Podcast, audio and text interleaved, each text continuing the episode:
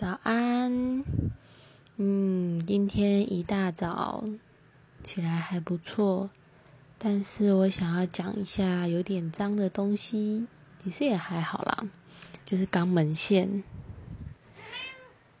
嗯，养了猫蛮久之后，我才发现有肛门腺的问题，因为我们家的大猫猫它其实。没有，就是在我看到别人的猫的肛门腺问题之前，它都没有肛门腺的问题。这个问题呢，就是 在猫的肛门旁边，它有两个洞，然后就是里面就是肛门腺，然后会分泌一些无味不味的东西，然后就会很臭。如果说就是有的猫塞住，还是说。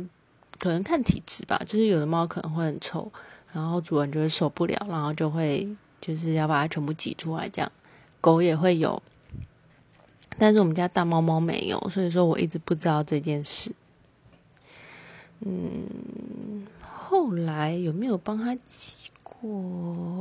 我忘了，就是次数少到我不记得。那刚好这两天，两只猫猫都有处理了肛门腺的问题。一开始是小猫，一个礼拜前我有开始发现小猫它开始会磨屁股，就是它会坐在就是某个地方，然后呃就是后脚不动，用前脚往前移动。嗯，应该有一些影片可以的，反正就是就是一般就是猫猫很呃坐的很直的样子，然后它就往前移动，可是它的屁股没有离开那个，就是没有离开地面这样子。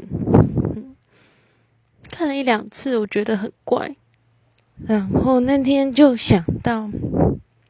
就把它抓过来，发现它的肛门腺肿肿的，然后就帮它挤，那有点像在挤痘痘，就挤出来就是，嗯，就是一些淡黄色的脓这样。听说有的人的肛门腺会很多，还有什么喷出来之类的，超恶心。还好我们家的猫猫就是没没有那么夸张，就是。像挤痘痘一样，然后就流脓出来，然后就挤完了。嗯，挤的时候，猫猫当然就是会一直想要挣扎，因为毕竟很不舒服嘛。有人今天干嘛？干嘛在讲你啊？如果有人今天挤你的屁股，应该大家也都会挣扎吧？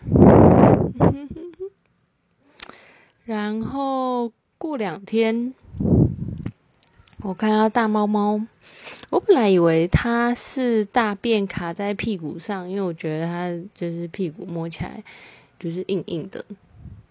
然后我就仔细看了一下，就发现就是有一粒黑黑的，然后卡在肛门腺那边。我本来还是以为那个是大便。但是结果就是拉出来，就是想要把它擦掉嘛，但是就一直没有办法很简单的就是把它擦掉，然后就，嗯，最后是有点像在挤粉刺一样，但是嗯，蛮大颗的粉刺，可能有嗯比一粒米再小一点。